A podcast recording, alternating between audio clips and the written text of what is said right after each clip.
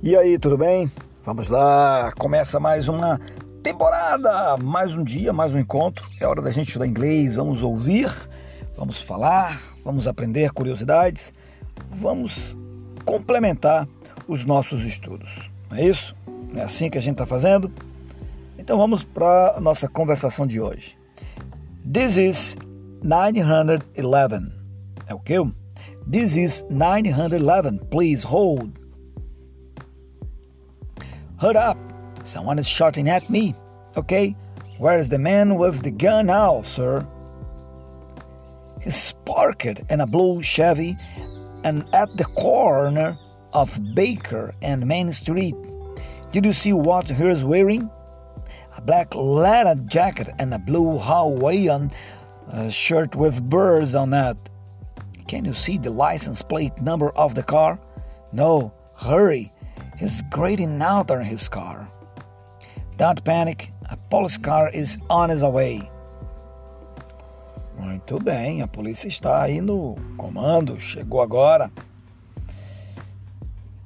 Dá uma olhadazinha, quer dizer, dá uma escutadazinha lá no, no áudio original, quer dizer, no áudio dos nativos, né? Com a voz nativa. Aqui eu fiz uma, uma conversação apenas para servir de base, porque a gente vai comentar tá? Eu faço essa, essa, essa observação. Para que a gente comente, não fique o comentário no ar, eu pego essa conversação, pego algumas palavras, pego alguns textos, algumas expressões, curiosidades e a gente acrescenta, enriquece um pouco mais, seja de maneira gramatical ou cultura de é, ou culturalmente, né? Então nós temos aqui o, o, o 9/11, 911, 911 ou 911, 911. Esse é o número de telefone de emergência nos Estados Unidos. Se você não sabe, anote logo ele aí, tá? O sistema é organizado de uma maneira que uma ligação para o 911 é direcionada para uma telefonista da área, ela anota a mensagem e transfere eletronicamente para a polícia local, para os bombeiros, serviço de ambulância ou hospital, dependendo da necessidade. Quando você está. Então já anotou, né? Se liga aí nesse, nessa, nesse número, 911. Uma coisa, outra coisa interessante é quando você está in a hurry, ou seja, você está com pressa, você pode dizer isso a outra pessoa, hurry up ou hurry. Repare que a, essa preposição up, que eu acabei de falar, ela faz parte de, obviamente, no conjunto de muitas outras expressões, como shut up, cala a boca, don't mess up, não bagunce, não estrague. Apesar de não haver regras fixas a respeito do uso destas expressões, não se preocupe, pouco a pouco você vai, vai se acostumando e vai aprendendo a usar. Cores. As mais comuns é red, vermelho, blue, azul, green, verde, yellow, amarelo, white, branco, black, preto, brown, marrom, purple, púrpura, orange, laranja, laranja claro, né? É... Orange. Aí você pode dizer orange light ou orange dark. Orange light, laranja claro. Orange dark, laranja escuro. Blue white, blue dark. Green light, green dark. Red light, red dark. Brown light, brown dark. Ok? Yellow light, yellow dark. Claro ou escuro. Gente, Chevy.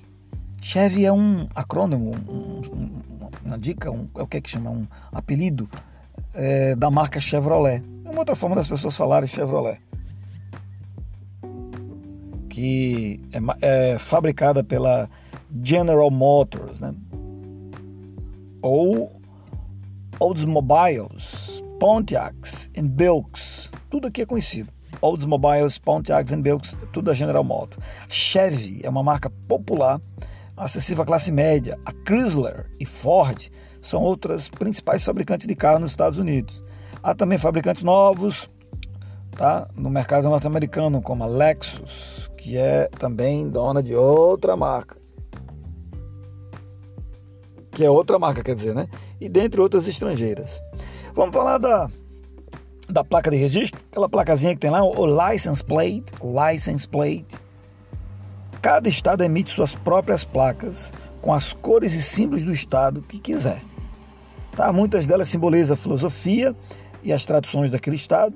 Por exemplo, o estado de New Hampshire é conhecido pelo seu individualismo estoico e tem impressa nas placas a frase Live free or die viva livremente ou morra. Já a Flórida, simplesmente chamada de The Sunshine State, estado do sol, enquanto que o estado de Illinois é conhecido como The Land of Lincoln, a terra de Lincoln. São características presentes ah, na cultura americana. Outra coisa interessante para a gente comentar aqui que é o seguinte: as leis relacionadas às armas de fogo elas variam de estado para estado nos estados, lá nos Estados Unidos. Isso é um debate nacional antigo e vai continuar, porque é um país como um país formado de países, é comum que isso tenha. É... O National Rifle, Rifle Association, o NRA, que é o órgão que controla esse, esse esse assunto aí, que trata desse assunto, obviamente que ele tem muitos, muitos interesses, como qualquer órgão né, ou agência em qualquer lugar do mundo que, que vai concordar ou vai, discordar, ou discordar. Se libera arma, se não libera arma. Mas os que não querem, querem liberar arma, às vezes tem a indústria lá da, das armas querendo vender, normal, igual como o plano de saúde, né? A doença é bom para os laboratórios? Bom, o direito ao porte de armas ele é um direito constitucional. Em muitos estados, apesar da legislação ser limitada, é relativamente fácil se comprar armas ou pistolas automáticas em lojas ou até mesmo pelos correios. Característica do país. Ok, aqui nós encerramos mais um tema, mais um assunto, fechando aqui com né, top.